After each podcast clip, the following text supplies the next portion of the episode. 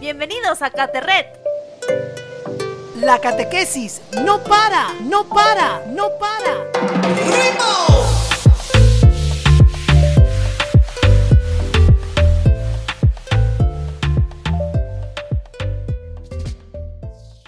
Todos tenemos nuestros ídolos. Muchos se alocan por un equipo de fútbol, otros por su cantante favorito, o por él o la influencer de una red social. ¿A quién admiras tú? Hay un personaje a quien todo el mundo escucha con interés y se dispone a hacerle caso, un hombre que ha marcado la historia. Muchas personas dicen que no están solas, que hay una presencia que los acompaña, que en los momentos de dificultad aparece alguien que misteriosamente les dice que no están solos o solas. Este personaje siempre ha llamado mi curiosidad, sobre todo porque hay datos que no conozco de él como los años de su juventud. Saber si le gusta salir a pasear, si tenía problemas con la familia o amigos, si era tan fascinante como dicen que fue. Al personaje que me refiero es a Jesús de Nazaret. Sí, ese Jesús que nos han pintado como flaco y pelucón que aparece en las películas de Semana Santa, sacrificándose por todos nosotros. La verdad que me causa mucha curiosidad saber de él de este personaje que supuestamente aparece para acompañarnos, que aparece en momentos de soledad. No sé qué piensas tú, Damisu. ¿Estaremos realmente solos? Bruno, eso me hace recordar que el año pasado escribió una carta para nosotros los jóvenes. Fíjate lo que dijo al comenzar. Vive Cristo, esperanza nuestra, y Él es la más hermosa juventud de este mundo. Todo lo que Él toca se vuelve joven, se hace nuevo, se llena de vida. Entonces, las primeras palabras que quiero dirigir a cada uno de los jóvenes cristianos son Él vive y te quiere vivo. Él está en ti, Él está contigo y nunca se va. Cuando te sientas avejentado por la tristeza, los rencores, los miedos, las dudas o los fracasos, Él estará allí para devolverte la fuerza y la esperanza. ¿Será verdad que Jesús está aquí en este tiempo? ¿No es que vivió hace muchísimo tiempo atrás? ¿Está muerto o está vivo? ¿Cómo personas de todo el mundo lo pueden sentir? Jesús, el carpintero, vivió en Palestina hace dos mil años, pero ahora está vivo. Lo mataron, pero resucitó. No volvió a la vida anterior, sino que Dios lo colmó de vitalidad y de poder. No como los superhéroes, que ya sabemos que sus poderes son solo efecto de cámara. Jesús vive y es poderoso de verdad, porque ha resucitado, participa de la vida de Dios. Por eso sigue presente y actuando en el mundo y junto a las personas cuando le dejamos entrar. Pedro es uno de sus amigos más allegados. Nos cuenta quién es. ¿Quién mejor que él que nos diga? Hechos 2. Jesús de Nazaret fue un hombre acreditado por Dios ante ustedes con milagros, señales y prodigios, los cuales realizó Dios entre ustedes por medio de él, como bien lo saben.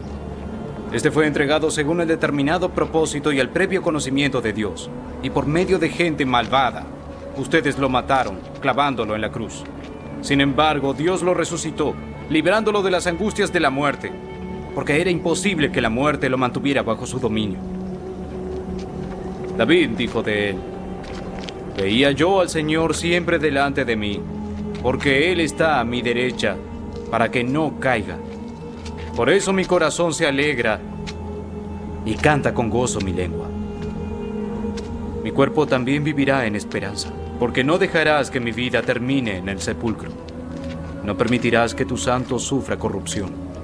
Me has dado a conocer los caminos de la vida. Me llenarás de alegría en tu presencia. Hermanos, permítanme hablarles con franqueza acerca del patriarca David que murió y fue sepultado, y cuyo sepulcro está aquí hasta hoy.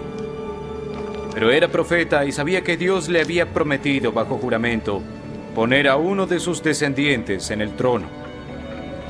Sabiendo lo que iba a suceder, se refirió a la resurrección del Mesías.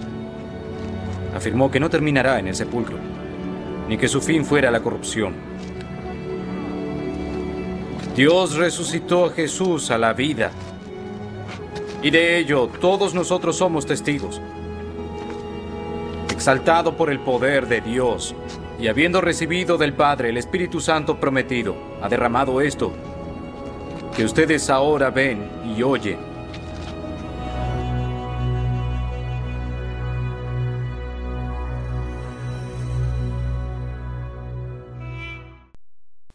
Como comenta el amigo Pedro, Jesús fue un hombre, es decir, también padeció y vivió lo que nosotros sentimos.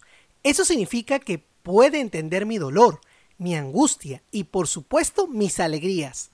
Pero también dice que murió por nosotros, una muerte de cruz. Debe de creer mucho Dios a la humanidad para hacer tal sacrificio. Y por último, dice que deja a alguien, el Espíritu Santo.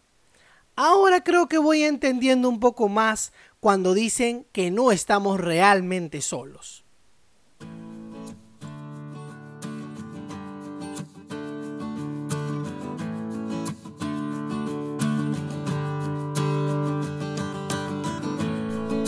Jesús está vivo, lo podemos encontrar en nuestra vida y es más fácil de lo que crees. Pero para eso hay que atreverse a conocerlo y no es fantasía, es una realidad que ocurre en tu interior, en el mundo de la fe. Es distinto de otras cosas, pero es realidad. Jesús es quien viene a buscarte, como buscó a otros personajes. Te está buscando ahora, en estos encuentros de fe.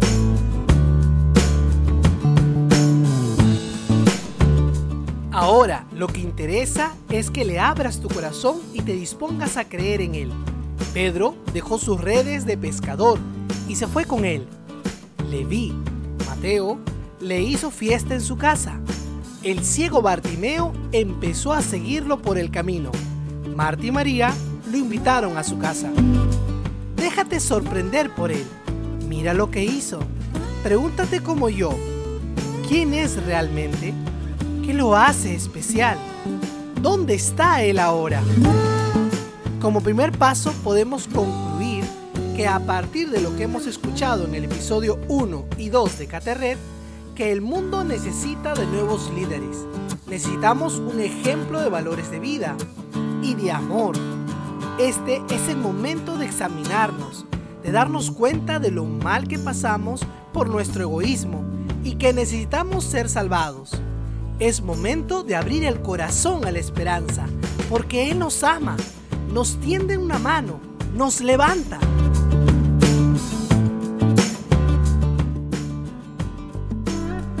A Él le gusta perdonar, levantar a la gente. Él se goza cuando sana y da vida.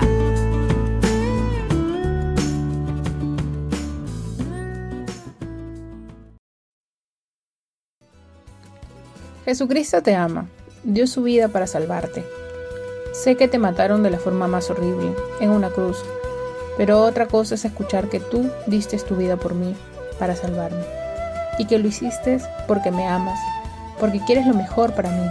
Jesús, abre los ojos de mi corazón para que caiga en la cuenta de lo que hiciste por mí y de cuánto me amas, que yo abra mi corazón para amarte un poquito al menos. Y ahora está vivo a tu lado cada día He escuchado lo de la resurrección, que saliste del sepulcro, pero otra cosa es saber que estás cerca de mí, a mi lado, cada día.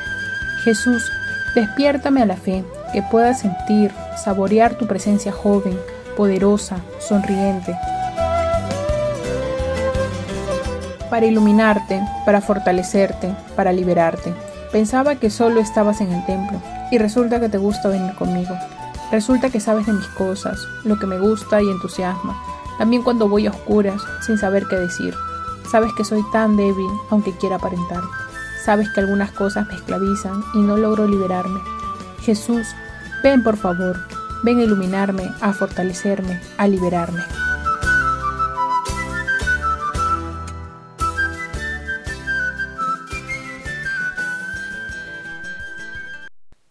Lo más importante lo que necesitamos volver a escuchar.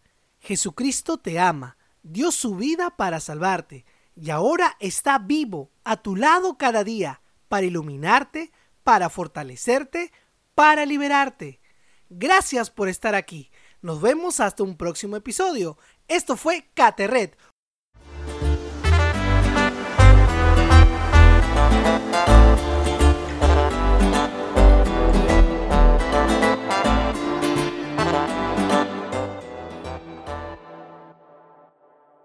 Este programa fue grabado por la Comisión Episcopal de Catequesis y Pastoral Bíblica.